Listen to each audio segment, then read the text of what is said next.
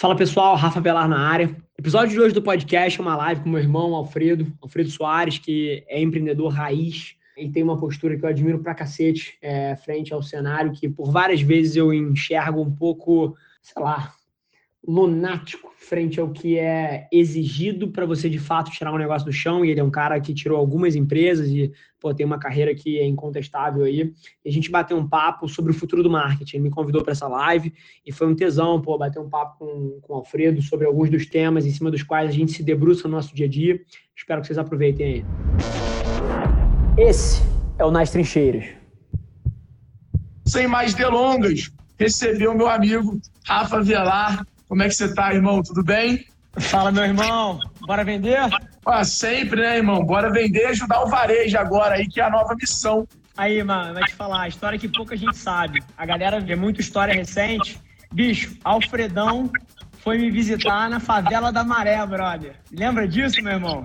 Lembro disso. Vamos gravar um podcast lá na fábrica do teu pai. Caralho, sei lá, três anos atrás. Que loucura, bicho. Throwback. Cara, você, eu falei pra galera, eu tava pensando como é que eu ia te apresentar hoje.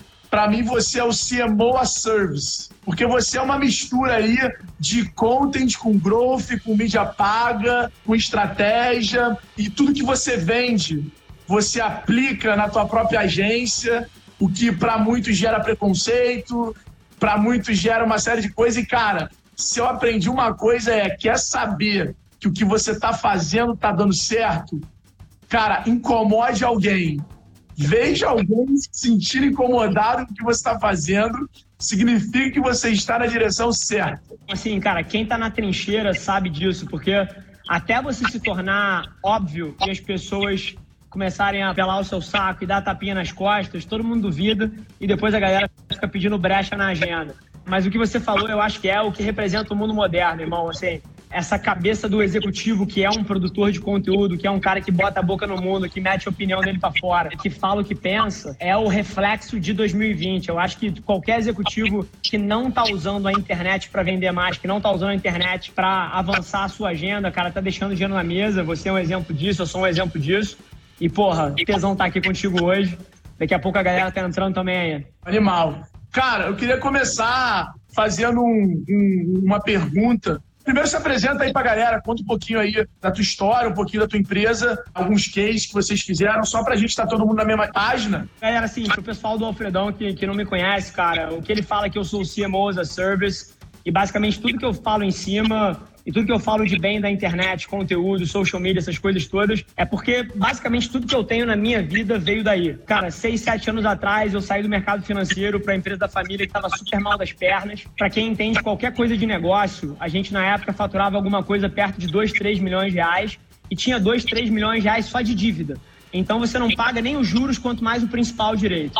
E aí, cara, cortando uma história longa para uma versão curta, basicamente através da internet, produção de conteúdo, eu escalei essa empresa, cara, de 3 para 30 milhões em 4, 5 anos. E há dois anos atrás eu abri uma agência de publicidade que hoje em dia, cara, atende marcas como, cara, Tinder, Ering, Stone, BTG Pactual, Texaco, MRV. E, cara, isso que o Alfredão falou aí, que é o novo marketing, será que a gente chama de novo marketing? Mas basicamente significa mover ponteiro de negócio através da internet. Então, essa é um, é um pouquinho da história. E até, Alfredo, pô, deve ter uma galera minha aqui que talvez também, porra, queira ter um ponto de vista mais em você e até no próprio gestão, bicho. Dá uma letra aí que tu tá metendo a mão, um pouquinho da tua palavra também, acho que tem valor. Vamos lá. Cara, eu sou um publicitário digital, tenho buscado aí gerar negócio através de conteúdo, através de livros, de palestras. Hoje posso falar que eu sou um empreendedor da educação, apaixonado por descobrir a nova maneira de ensinar aí. É, acredito que cada pessoa tem a sua própria maneira de aprender e a gente tenta no gestão aí estar tá testando todas essas novas ferramentas e novas formas de ensinar. Eu acho que esse aí vai ser o grande desafio do, do, do, mundo aí da próxima geração, uma geração que nasceu no YouTube, que passa já desde novinho muito tempo assistindo série e talvez a gente tenha que aprender a, a escola do futuro a estar tá passando conteúdo através de um filme, através de uma série, através do jogo. Então, é, a gente está aí apaixonado e praticamente viciado em desbravar esse futuro desconhecido. Então, hoje sou vice-presidente e sócio institucional da Vetex, que é uma das maiores empresas do mundo, então, de e-commerce. Então, para mim, é um prazer imenso estar ali podendo trocar com o Mariano, com o Geraldo, com o Rafa, com pessoas incríveis e atualmente assumiu o desafio, hoje até já pegando um pouco mais desse novo marketing, para a gente poder trazer isso para a empresa no operacional, mas assumir aí o desafio de ser responsável por evangelizar a transformação digital no Brasil. Eu acho que o e-commerce é muito mais do que ter um site, o e-commerce está no Instagram, o e-commerce está no conteúdo, está no atendimento por WhatsApp, está em, em, vários canais, mas eu vi que esse desafio de, cara, se eu amadureço e ajudo o mercado a se transformar, eu automaticamente cresço a companhia e crio mais oportunidade para a empresa. Então, hoje, basicamente, a minha, a minha rotina é em conhecer histórias, em aprender no campo, com lojistas, com empreendedores. Cara, sou um verdadeiro apaixonado por estresse, por desafio e por essa busca da melhor versão para poder estar tá sempre entregando aí de forma mais genuína possível. Eu acredito que muita gente entrega conteúdo que leu no livro, que viu uma palestra, e a minha missão é criar conteúdo real, não é ver uma palestra e reescrever aquilo e falar, puta, quero ensinar isso. Não, é ensinar as pessoas a aprender, a mostrar para elas que tem formas de aprender diferentes. É mais ou menos isso. Sou investidor anjo de várias startups. Acho que assim como eu tive minha vida transformada criando uma startup, vendendo a empresa, eu ajudo outros empreendedores hoje a talvez terem uma jornada não fácil, mas talvez um pouco menos enrolada quanto eu tive, quanto outros empreendedores. Eu acho que essa é a lógica do mundo, né? É a geração anterior deixar alguns atalhos e alguns caminhos ou avisos para as gerações que estão vindo para a gente poder ter um mundo em constante evolução. É isso. E aí, Alfredo, até já puxando aqui, você falou do bate-bola, cara. Vou, vou matar essa no peito aqui. Também sou empreendedor de educação, tenho uma escola de marketing e publicidade que chama CRIA. E eu estava no happy hour com os alunos agora antes de entrar e falei que ia estar tá aqui e a galera mandou umas perguntas. Falei que ia estar contigo, a galera mandou aqui, eu já vou, já vou lançar a bala aqui, ó. Rafael Bertoli, lá da Cria, perguntou. Em meio a mudanças de comportamento de consumo e as novas ferramentas de marketing, como reconhecer o melhor caminho para cativar o consumidor? Manda bala. A melhor forma de você cativar o consumidor, a a melhor forma de, cara, de você achar o teu melhor caminho e várias outras coisas, eu acredito que é você ouvir ele. Né? Esse é o grande desafio da rádio da televisão. Uma marca lançava uma campanha na televisão de milhões de reais e aquele cara tinha que ir para o Twitter, tinha que ir para o digital para poder falar se ele gostou ou não. E esse era o grande burburinho antigamente. E hoje não é mais isso. Hoje, se o cara faz uma campanha que não esteja integrada com remarketing, que não esteja integrada com um canal de comunicação onde a pessoa pode contar, porque uma campanha vai atrair aquelas pessoas que estão reclamando é, que estão putas, que estão insatisfeitas. Só que são essas pessoas que você tem que gastar energia e ouvir. Isso é uma oportunidade. Esses vão virar os embaixadores e a sua nova mídia. São as pessoas que vão ter a sua experiência reconstruída. Nada na vida chama mais atenção do que a volta por cima, do que a reviravolta, do que a mudança. Podem reparar, a gente levanta e aplaude e presta atenção quando o cara saiu do nada e chegou em algum lugar, e a gente fica criticando e fofocando quando o cara tava lá em cima e caiu. Aquele cara que vive num determinado patamar de uma forma linear, ele acaba passando despercebido pelo radar, ou seja, o ser humano ele não gosta do que é morno.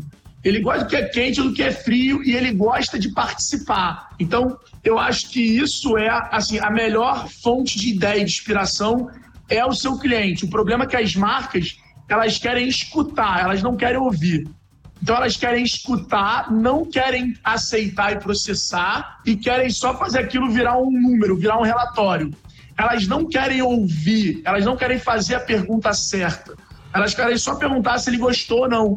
Mas ela não quer perguntar para o cliente dela, que às vezes é mais inteligente do que quem está trabalhando para fazer estratégia, se ele tem alguma ideia, se ele pô, faria de forma diferente. Ela só quer perguntar, e aí, gostou, tá satisfeito? Então acho que. Não, é e, quer, e quer ouvir que sim, né? E quer ouvir que sim. Exatamente. Então é a habilidade de você conseguir fazer as perguntas certas e estar tá disponível para ouvir as respostas, aceitando elas antes de tomar qualquer atitude. Cara, distribuição de conteúdo. Para mim, você é um dos caras desse mercado híbrido, que é o eu, você que tocamos uma empresa, né? Somos executivos ali e somos o canal de aquisição e produtores de conteúdo. Eu queria saber de você o seguinte, cara, a tua consistência sempre me deixou bem impressionado, né? É quase como um ritual a sua consistência de produzir conteúdo. Eu queria que você falasse um pouquinho desse desafio e o mais legal é que a tua consistência de conteúdo era até maior, o que torna todo entendimento difícil pra cacete. Porque assim, você tá me dizendo que quando eu não tiver ninguém, eu tenho que produzir conteúdo pra nata, pra ninguém. Queria que você contasse um pouquinho disso aí. Ferrado. Cara, é o que você falou, assim, o desafio de ser, de ser um executivo, porque a galera se confunde horrores, né? A galera vê o meu lifestyle, vê o teu lifestyle e acha que é só podcast, acha que é só canal de YouTube. Mas se eu abro a minha agenda aqui, e eu vou fazer isso pelo bem do programa, aqui tá a minha agenda, sei lá, 14 reuniões, não sei. E a galera se, se, confunde de alguma maneira que, cara, que eu sou um produtor de conteúdo, eu sou um operador de negócio. Então, lá atrás, quando eu entendi que conteúdo era absolutamente fundamental para eu chegar onde eu queria, o que, que eu fiz? Cara, eu montei uma equipe que escalava o meu tempo. Então, basicamente, o que eu tenho hoje em dia é eu vivo a minha vida, ela vira uma produção executiva de conteúdo. E esses vídeos depois vão para uma equipe que pós-produz isso em dezenas de fotos, vídeos, textos que estão espalhados nas redes. Mas agora, o grande lance aqui é o porquê do conteúdo, eu acho. É, é aí que a galera se confunde. Porque quando a galera ouve você falando de conteúdo, me vê falando de conteúdo, fala assim, pô, beleza, vou começar a produzir conteúdo aqui. Mas, porra, pra quem? Por quê? Onde você quer chegar? Porque o que eu mais vejo hoje em dia é a galera confusa que você ter uma puta estratégia de conteúdo vai botar dinheiro no teu bolso. Porque no final do dia, é sobre o negócio que você opera na ponta. E eu podia produzir a quantidade de conteúdo que eu quisesse, que se eu não tivesse um puta negócio por trás, nada na minha vida ia acontecer. E os seguidores não iam se traduzir em vendas. E, pô, e, e, esse, e esse hype todo não ia se traduzir, porra, numa construção de uma companhia brilhante. Então, assim, eu acho que são duas coisas que a gente precisa equilibrar aqui. Primeiro é cara, o que, que faz sentido para a pessoa? Porque no fim do dia, cara, eu e você somos oradores. Assim, eu falo da maneira que eu falo desde os 12 anos de idade. Então isso não é novo para mim, isso não é desconfortável para mim. Mas eu vejo todos os dias pessoas, porra, olhando para produtores de conteúdo como eu e você e achando que precisa virar palestrante e achando que precisa virar, porra, host de podcast, produtor de conteúdo. Quando, na verdade, cara, a pessoa deveria olhar para os talentos dela e tentar entender o que, que faz sentido. Exemplo. Cara, a quantidade de gente que eu vejo fazendo vídeo e que deveria estar escrevendo texto é gigante, porque não se sente confortável com o vídeo não se sente confortável com áudio. E beleza você, porra, aprender a se sentir desconfortável e lidar com isso, que eu acho que é uma virtude. Mas no fim do dia, cara, será que é só sobre dinheiro? Será que é só sobre a perspectiva de sucesso que a sociedade bota em você? Ou será que é sobre você ser feliz no que você está fazendo? Então a provocação aqui, que eu coloco respondendo a pergunta inteira, é que lá atrás eu fiz isso porque eu achava que ia gerar resultados desproporcionais para o negócio e que geraram tanto as contas multinacionais que a gente toca hoje em dia, quanto o recorde mundial do YouTube que é nosso hoje em dia e uma porrada de coisa. Mas ao mesmo tempo eu sabia que eu ia ser feliz fazendo essa merda.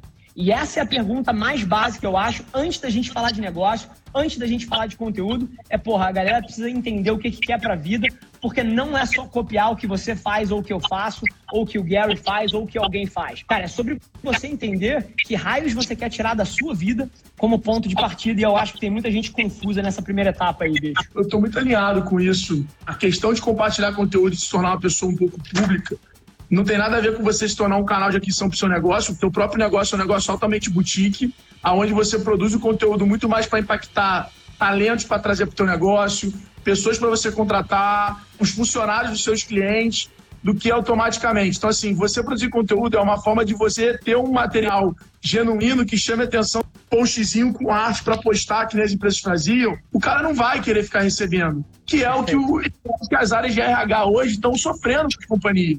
Acabei de fazer um projeto com a CA, onde eu vou ser o embaixador, não influenciador digital, eu vou ser o embaixador do time de vendas. Eles estão pegando um influenciador para criar conteúdo com uma linha editorial, com uma estratégia para chamar a atenção do time de vendas, para engajar o time de vendas. E é por isso que eu defendo muito que o marketing acabou, porque o marketing era para ser mais livre, mais flow, era para ele estar em tudo.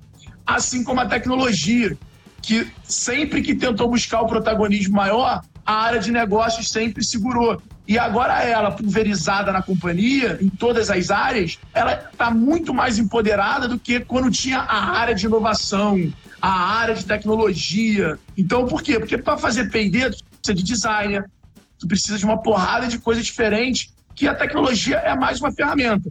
O que a gente enxerga hoje no marketing, por exemplo, é você começar uma campanha, uma ideia, sem ter noção de ferramenta, sem ter conhecimento técnico de tecnologia, você não vai conseguir ter resultado expressivo. É muito difícil você ter uma grande construir ela para tecnologia. Você, na verdade, tem a grande ideia entendendo a capacidade de mídia e tecnologia. E antigamente não. Antigamente pensavam numa, numa arte bonita, aprovavam com o cliente e aí criavam um plano de mídia. Hoje não. Hoje é diferente. Você cria a arte de acordo com o seu plano de mídia. Então isso muda toda a dinâmica de agência, toda a dinâmica de marketing que a gente já conheceu até hoje. Fudido. E assim, não podia concordar mais, cara. Eu acho que o que a gente está vendo, se tivesse que resumir um pouquinho, é tudo está precisando ser focado no cliente, centrado no cliente. Desde o marketing até o produto, até a sua ideia.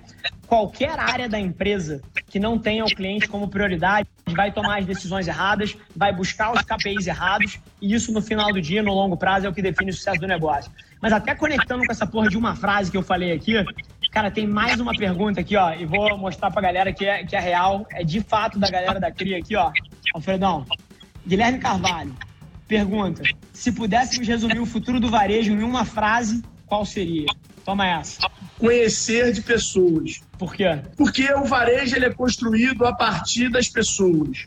A gente tem pessoas cada vez mais sociais, mais sustentáveis, mais conectadas, mais, mais conscientes. Né? Então, com isso acontecendo, o comportamento de produto que elas procuram é diferente. As marcas que elas procuram são diferentes. Teve um caso da Dell. O remarketing da Dell rodou num site que fez um post de direita e vazou no Instagram de fofoca. E, cara, a marca foi boicotada. Sacou? Tiveram que desligar a campanha, que parar a coisa. Então, assim, a grande realidade e uma marca altamente foda, estável, grande, consolidada. Ou seja, o futuro do varejo. Pensei nessa frase hoje numa reunião que eu estava com um grande parceiro que, que eu devo anunciar na semana que vem. Uma marca de... Vai ser incrível. Mas o seguinte, não se trata mais de tentar vender, se trata de fazer o cliente comprar. Perfeito. Isso muda tudo. As pessoas querem usar o, o influenciador, arrasta para cima para comprar, usa o meu cupom mas elas não querem, ao invés de fazer um stories direto, porque o, a métrica tem que acontecer, elas não querem criar uma relação de três meses falando assim, cara, eu quero que você use o meu produto durante três meses. E aí eu quero que você mostre ele pelo menos tantas vezes, mas eu quero que você mostre ele meio que natural mesmo, tal, meio que isso, meio que aquilo, papapá. E eu vejo as marcas hoje fechando o contrato com o influenciador pelo número de seguidor, porque o, o cara é bonito, porque a mulher é gostosa, sem pensar, ela usaria mesmo meu produto? Olha para a tua base de cliente. Quem dali você pagaria para usar mais? Quem ali você pagaria para divulgar mais? Sabe por quê? O maior resultado não vai vir do post. O maior resultado vai vir daquela festa, daquele jantar que tá todo mundo. E aí a menina entra e fala: Nossa, que vestido lindo. E aí a menina fala: Ah, é do fulano de tal. E aí aquilo é a verdadeira indicação. E aquilo nunca vai acabar. O post pode acabar daqui a um, dois anos. É, você pode explorar e deve isso também. E, bicho, assim, você falando, cara, eu conecto de, com várias coisas que, que eu falo de outra forma, mas até acho que mais poderoso do que, do que palavra é história. Cara, a história é da minha agência. Velar é uma agência que em 2020 vai faturar algumas dezenas de milhões de reais. E na boa, sendo super sincero, você sabe quantas vezes eu tentei fazer alguém comprar de mim? Zero. Ninguém nunca viu uma propaganda minha falando contrate Avelar. Cara, serviço de criação, mídia, produção audiovisual, IoT. Assim, nunca ninguém vai ver isso. É impossível que eu coloque isso para fora. Mas ao Não. mesmo tempo. Eu vou te dar um exemplo mais tangível para todo mundo que está aqui. eu dava uma palestra de e-commerce, falava dos recursos da X-Tech, descia do palco, o cara falava: Porra, você faz a minha loja? Eu olhava para ele e falava: Cara, eu posso pegar o teu contato e passar pro meu time de vendas, mas eu não faço a loja. É isso. E tinha cara que ficava louco, falava: Mas como assim? Eu falava: Não, eu não faço a loja. Eu vou te passar pro meu time e meu time vai te ligar. E o cara queria pagar na hora, o cara queria contratar. Então, assim, eu acho que se trata muito disso, é de você construir a vontade de compra na pessoa, do que ficar tentando vender, sabe? E, e vou te falar, a grande vulnerabilidade das pessoas é que elas não têm paciência. Cara, os maiores deals que eu tô fechando esse ano, que basicamente transformaram o patamar da agência, cara, são relacionamentos que eu abri um ano e meio atrás. E há um ano e meio atrás, cara, eu conduzi esse negócio agregando valor. Cara, são não sei quantos almoços, são não sei quantos conteúdos, são não sei quantos calls, são não sei quantas consultorias, bicho, que eu não cobrei um centavo para dar o meu melhor conselho. E agora, um ano e meio depois, aparece um contrato, cara, de 5, 8, 7, 10 milhões aqui na mesa, porque existiu paciência para construir o um relacionamento, para gerar valor e para monetizá-lo na frente. A maior arbitragem que vai existir para sempre na história é paciência. Porque tá todo mundo jogando o jogo do quarto. Tá todo mundo jogando o jogo do trimestre. E quem consegue jogar o jogo de 10, 15, 20 anos, cara, vai estar tá sempre jogando um jogo diferente. E aí, Rafa, eu falo que é muito tipo assim, eu concordo 100%. O tempo é a única coisa que não é arbitrada. E é o ativo mais valioso do mundo. E o que, que acontece é, as pessoas não entendem que é igual o poker. Quando você tem muita ficha no poker, o que, que você pode fazer? Você pode blefar, você pode segurar. Agora, para você ter muita ficha, o que você tem que fazer? Você tem que sair de 10 mãos e acertar em duas. Perfeito. Não tem outro jeito. Se você não fizer esse play, você tá na sorte. Agora, quando você passa, né, que nem você que está com a gente estruturada, eu, você passa a ter um poder de exatamente dominar a cadência.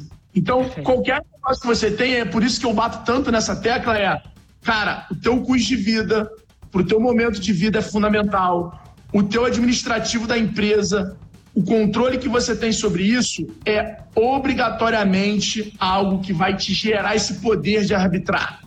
Então, essa sinergia é o que vai te dar o poder de fazer as pessoas quererem te comprarem, plantar isso, esperar isso, do que você ficar tentando sair para vender sempre. E, e, vou te falar, irmão, isso que você falou do custo de vida, eu acho que as pessoas não realizam o quão importante isso é. Quanto mais cedo na sua vida você começa a comprar um carro caro, a comprar uma casa cara, a comprar roupa cara, essas coisas vão te tirando velocidade. Porque no mês seguinte, na hora que você tem que tomar uma decisão de longo prazo versus uma de curto prazo, e você tem uma conta maior para pagar, porque você, cara, fez um financiamento para um bem de consumo, cara, você vai ter que tomar de curto prazo, porque você precisa daquela grana. E empreender, bicho, é igual juros compostos. Quanto menos você sangra a tua empresa, ou seja, quanto mais você deixa de dinheiro lá dentro e reinveste, é igual filho. Quanto mais comida você dá, mais forte ele cresce, bicho. Só que a galera, o grande erro que eu vejo aqui, falando, porra, tem 330 empreendedores nessa porra. O grande erro que eu vejo junto da paciência e da pressa da galera, e eu não julgo, porque eu entendo que a galera tem conta para pagar. Mas a maioria das pessoas começa um negócio em 2020 porque quer a casa, porque quer o carro. E aí você automaticamente criou uma vulnerabilidade, porque você está olhando o seu negócio como uma máquina de dinheiro. E aí ele não vai crescer. Pegando o gancho que você falou, eu acho que o problema é isso, mas eu vou tentar falar de uma forma que a galera vai entender, acho que mais fácil. Você não pode abrir uma empresa para fazer você rico. Você tem que fazer uma empresa para ela se tornar rica. E a consequência da tua empresa ser rica é te enriquecer. Esse é o conceito básico que eu fui aprender já com meus 25 anos, depois de ter tomado muita porrada. Bicho, assim, e no limite, cara, cada um sabe o que faz feliz. O que me dói é a galera, cara, compra isso para agradar pessoas que não ligam pro seu sucesso, não ligam pro seu futuro ou para fazer uma pose na frente de gente que não importa no final do dia. Isso me incomoda. E eu tenho empatia de onde essas pessoas vêm. Mas, bro, se você não tá comprando por isso, você tá comprando porque você tem tesão no carro. Cara, se você tá comprando e não tá, porra, prejudicando outras coisas. Bicho, vai fundo, cada um sabe o que te faz feliz. Agora, eu acho que você tocou num ponto que é muito pouco debatido e que é mega, mega importante. E eu acho que no Brasil, para a gente ter uma cultura muito familiar, as pessoas elas têm algum pé atrás em fazer isso, que é você cortar as pessoas que não te agregam na tua vida ou te puxam para baixo. A quantidade de pessoas dessas 300 cabeças que estão na live aqui agora, que nesse exato momento tem três, quatro, cinco pessoas no seu círculo que só te botam para baixo, que só duvidam do teu sonho, que não agregam um puto e que vão ser a razão pela qual você não vai chegar lá, é tremendo. Deixa eu tacar uma pergunta aqui, última dos alunos lá da CRIA. Cara, Miguel lançou aqui, ó, e acho que, cara, a troca entre a gente nessa porra aqui vai ser do caralho. O quanto o marketing influencia na cultura de um país. Porque as empresas, elas influenciam os momentos e como a gente vive os momentos. O marketing pode ser usado da forma errada. Existe alguma maneira errada de usar? Ou tudo vale, tudo é correto, tudo é jogo? Cara, eu acho que. Puta, é foda isso. Por exemplo, eu sou contra o marketing da Empíricos. Eu acho que eles extrapolam o limite ali. Somos dois. É, é, eles extrapolam ali o limite dos gatilhos mentais, da combinação de gatilhos, da distribuição. É, eu acho que quando você está querendo construir um negócio a longo prazo, você tem que estar tá mais preocupado em construir os mercados, em construir os canais, do que esgotar os mercados e esgotar os canais. E isso é óbvio que é igual droga, é igual várias coisas que quando uma pessoa descobre, ela adora e fala: porra, dá para ganhar muito dinheiro aqui. E, cara, o mundo sempre vão existir os que querem ganhar e o que querem construir. Sempre vai existir isso no mundo. Né? É a diferença de quem constrói para quem ganha dinheiro. Tem muita gente que ganha dinheiro, mas é o cara que, na maioria das vezes, gasta mais do que devia e lá na frente pode até não ter tanta independência financeira assim, porque o que te faz ser rico né, não é o quanto você ganha, é o quanto você gasta. Porque a diferença disso é o que te vai fazer ser rico. O cara que ganha dinheiro, por exemplo, o cara que dá uma porrada, por isso que o corretor é um cara, na maioria das vezes, duro. Porque o cara ele dá várias porradas, aí ele tá sempre com um objetivo para porrada. Quer dizer, ele entra o dinheiro já ele sabendo com o que, que ele vai gastar. Então ele nunca sabe o que é ter dinheiro de verdade. Ele nunca pensa no dinheiro como uma ferramenta. Ele pensa no dinheiro como uma recompensa. E isso muda toda a ótica, toda a mentalidade da pessoa. Então, eu acho que sim, o marketing pode influenciar a cultura de um país, assim como a tecnologia pode influenciar. A gente teve o caso da Coreia aí, o quanto um país já amadurecido tecnologicamente facilita a comunicação, a troca, os avisos, tudo. O quanto um país depende menos da grande mídia, da mídia em massa, e o quanto a mídia em massa consegue infeccionar a mentalidade da população. A gente foi criado, a minha geração e a tua ainda somos cria, né, de uma mídia onde a gente viu a novela como grande referência da perfeição e você tinha que acordar e tinha que ter aquele café na mesa e você tinha que ter uma casa grande. A família perfeita a família perfeita, que na verdade depois a novela, a televisão acho que se perdeu e começou a banalizar traição, a banalizar golpe, a banalizar uma série de coisas sem acreditar ou aceitar o poder e influência que ela tinha. E hoje já mudou. Hoje o que influencia as crianças são os influenciadores, são os youtubers, o Netflix. E aí você já vê uma dinâmica bem diferente. Você já vê uma coisa ali sendo construída de uma forma mais descentralizada, sem seguir um padrão, tendo diversos pontos de vista diferentes. Eu acho que sim, a tecnologia e o marketing influenciam a construção de um futuro, influenciam a cultura de um país. Pra caralho. E até dentro disso, você falou da Empíricos, por exemplo, e assim, cara, nada contra, cara, eles têm o um estilo dele, etc. Mas o que eu tenho contra não é contra empíricos, é contra o que, a maneira que eles fazem, isso extrapola para vários lugares. Eu acho que toda empresa que promete, que tem como premissa básica prometer muito e entregar abaixo, cara, tá fazendo um desserviço à sociedade. Assim, a coisa que eu penso, pelo menos, que tem que, pô, pelo menos nas nossas empresas é sempre um, um lema, é prometer menos e entregar mais. Esse gap aqui se chama satisfação. Quando você promete lá em cima e entrega aqui embaixo, esse gap significa insatisfação. Quando você promete no lugar certo e entrega acima, isso aqui é satisfação. Então, eu, eu, cara, concordo mil por cento quando você fala do marketing que promete demais e não está interessado tanto na satisfação do cliente, porque no final do dia a galera se confunde.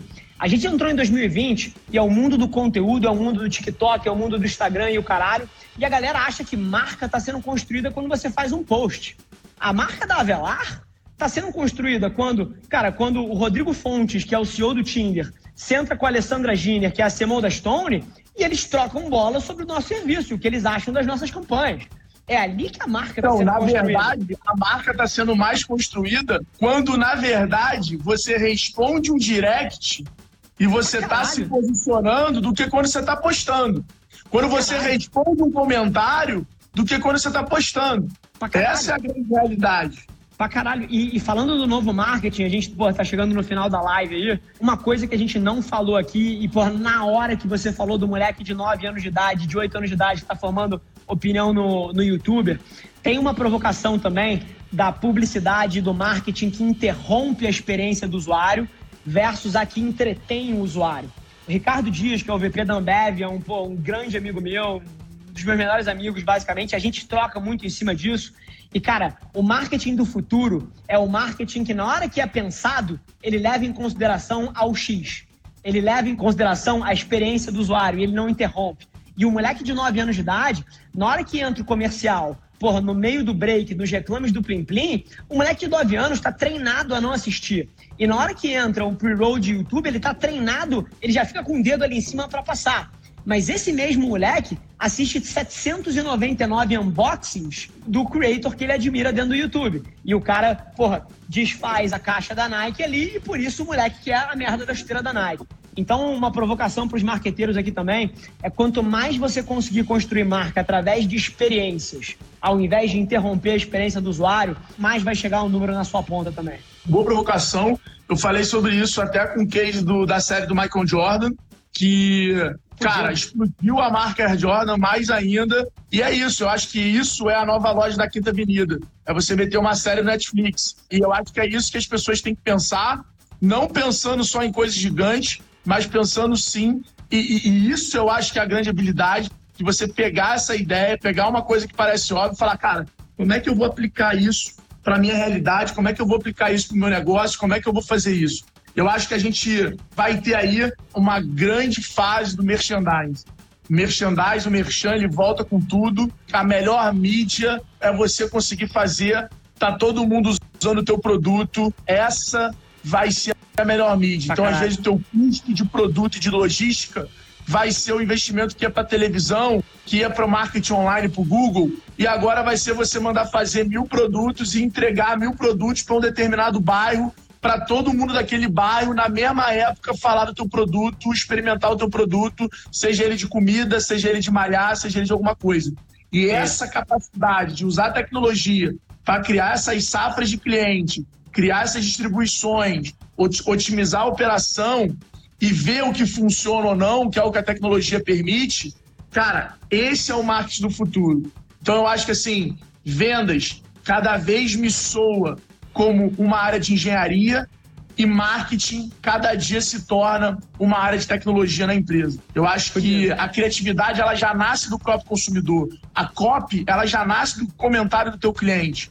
Então, o desafio é muito mais você organizar essas informações, tomar as decisões certas, que é a engenharia, e vendas e, obviamente, o marketing é você conseguir colocar e distribuir isso nas, nas tecnologias certas para poder fazer a coisa acontecer. E aí eu acredito que acabou as áreas de marketing, a gente vai ver, na verdade, o marketing de várias formas, como ferramenta e células dentro de todas as áreas da empresa. Então, profissional de marketing que está assistindo a gente, eu acho que talvez a gente, se o mercado amadurecer, se você se posicionar dessa forma, se você estudar para entender essa nova realidade, eu acho que a gente vai ter uma era aí, como já acontece hoje, grandes líderes de companhia são engenheiros ou marqueteiros.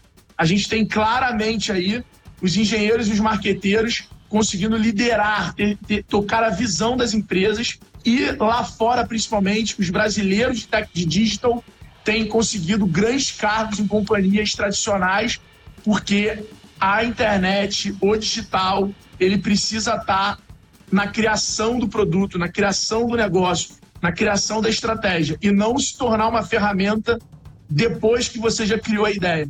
E a criatividade brasileira, para fechar aqui com chave de ouro, é a melhor do mundo. Não tem nada igual. O brasileiro, meu irmão, ele, ele vende rapadura na live do governador, ele inventa o que for. O brasileiro é foda. E, e até, porra, Selic caindo aí, notícia de ontem. Cara, empreender é cada vez mais a principal veia para você construir alguma cara, coisa para você na sua vida. Se tem alguém que viveu na crise, que no, no, no, slogan do país é o brasileiro não desiste nunca, e que está sempre se superando, e que tem uma população muito da a sua maior parte sempre se superando, sempre enfrentando o problema, com certeza absoluta, é uma janela de oportunidade para a gente se tornar um país primeiro mundo. Se existe uma janela na nossa geração, é né, 33, para a gente se tornar um país primeiro mundo, é agora. Por quê? Porque os Estados Unidos, ele já estava, cara, na transformação digital, ele já estava aqui, lá em cima. A China, a mesma coisa. A Europa, a mesma coisa. O Brasil tem um gap que foi acelerado, ou seja, a aceleração do Brasil, nenhum rico em software. A gente tem o agro, a gente tem um país que não tem tornado, que não tem tufão, que não tem tsunami. Ou seja, olha a riqueza que a gente tem e o que a gente representa é, é para a gente mesmo, para a gente conseguir agora, mais do que nunca, acelerar e usar essa aceleração para passar muitos países que eles não têm opção, que eles estão só administrando o um problema e que eles viviam no pedestal, numa posição de ah, pô, desemprego, ah, taca de seguro-desemprego, ah, não sei o que lá, pô, manda pra guerra e vamos pagar do governo. Ou seja, a gente tem um país que não é envolvido em guerra, que, assim, pela primeira vez eu acredito numa janela que o Brasil tem condições de se tornar um Brasil um, um país primeiro mundo. Vamos junto nessa. Galera, tira um print da tela aqui, ó, assim que acabar a live, posta no Stories, me marca, marca Alfredo. Vambora. Esse foi mais um episódio da nossa experiência em áudio e como eu já falei, eu adoraria saber que você está gostando do que a gente está compartilhando por aqui. Então não esquece, se você está tirando valor desse conteúdo, ia significar o um mundo para mim, que você tirasse um print da sua tela, postasse no Stories me marcando e aproveita para ir na sua plataforma favorita também e deixar um rating de cinco estrelas e um comentário lá, ajudando a gente a construir essa comunidade tão vibrante que move o Brasil para frente através do empreendedorismo e que fala desse Brasil que dá certo. É um prazer ter vocês comigo e a gente se vê no próximo episódio do podcast.